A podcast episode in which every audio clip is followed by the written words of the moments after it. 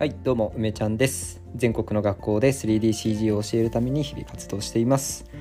えー、本日はですね、うん、コミュニティ運営のことについてちょっと話そうかなと思っています。うん、まあ、ちょっと本題に入る前に今日何してるかっていうとまあ、打ち合わせがちょろちょろあったりしてね。あの前から前からじゃないな。最近気にすげえ嘘ついちゃった。最近気になった、えー、方でコミュニティコミュニティって1個の大きなコミュニティじゃなくていろんなとこにあるローカルな素晴らしいこう局所最適化されているようなさなんか素晴らしいコミュニティ、まあ、学びラボもそうだと言いたい、うん、小さい規模のコミュニティがたくさん集まってこう連携していくのがいいよねみたいな。でそこでこう連携する中で人の移動があっていいんだけど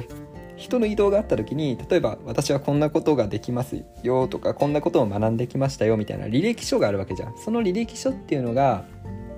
あのブロックチェーンに載ってるよいいのいいよねみたいな。でそういうサービス開発してますっていう方がいらっしゃってあのその方とちょっとお話ししたんですけどいや世界観がもうすごく私と、うん、私と私とっていうのちょっとおかしいかな。私が思い描いていた世界観をその方がですね実際にサービスとして作っていてめちゃくちゃ感動しました、うん、め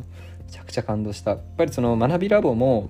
ちょっと前にノートでね、えーと、1万人の村づくりみたいな感じで言ってたんだけどその中にも書いてるのが学びラボっていう場所一つのディスコードのコミュニティが1万人になるってことは別に私はあ歓迎してるわけじゃないんだよね。うん、なんかその教育とか子どもとか、まあ、大人の学びとかそういった、まあ、前向きに学んでいこうっていうなんかそういう理念を共有できる人たちがトータル1万人いてだけどやっぱりそれぞれさいろんな生活のスタイルとか環境とか年齢とかねいろんなまあ属性があるわけじゃないですか。でそれに合った場所っていうのは微妙に違うと思うし両立って結構難しいなと思うんだよね。だからこそいろんな小さいコミュニティあの局所最適化された。そのその人たちにとっていいコミュニティっていうのがそれぞれあって。だけど思いは一緒でいざっていう時は一緒に活動できるみたいなそういう世界観がすごくいいなって。で、まあ、いざって時だけじゃなくてその全く自分とさ同じ人たちだけだとそれが、うん、悪いマイナスイメージな強めで言うとぬるま湯みたいになっちゃうわけだからなんか刺激がちゃんと得られるようなそういったものをこうまあラボだったらラボ1万人、ね。えー、1000人の100人でいいか。100人のコミュニティが100個あるみたいなそういう学びラボがあったとしたらそこのなんか橋渡しというかどうやってこういろんなあ違う文化と触れ合っていくかみたいのをこうデザインできるとすごいいいなって。で私はそれは学びのまちづくりだと思ってるんですよね。学びラボ作った時は村づくりだってずっと言ってて今私は冒頭でね全国の学校で CG を教えるって言ってるけどそれもちょっと変えようかなと思っていて学びの村づくりしたいんだ、うん、もうちょっと拡大していくと学びの街づくりしたいっていう、まあ、そういうものにつながるかなと思っています、うん、でそれをねサービス化していて技術を使ってテクノロジーの力でねサービスを、うん、作っていくっていうのをやってる方がいらっしゃってすごい感動しましたね。はい。まあ、で、まあ、そんなコミュニティの話がありつつですね、今日はコミュニティの運営ってすごい難しいよねっていうことを、コミュニティの運営ができる人ってすごい、まあ、これからっていうかもう今現在でもすごい貴重なんじゃないかなっていう話を、うん、しようと思ってます。であの学びラボの方でもですね、えー、学びラボのサブコミュニティとして UEFN を楽しもうそして一生懸命、えー、本気で勉強しようっていうコミュニティを作りました。そしてですね学びラボのメンバーでもあるカイトさんにその運営を今日ですねちゃんと告知をして任せることにしています。であのあカイトさんの話はそれはそれでしたいな。ちょっと今あんまり残り時間がないからまたちょっと別でしようかな。こうカイトさんはえっとはいもう超適任だと思っていてそのうん素質素養があると思ってあの信頼してそしてまあ期待をしてあの任せました。はい。なんでえっと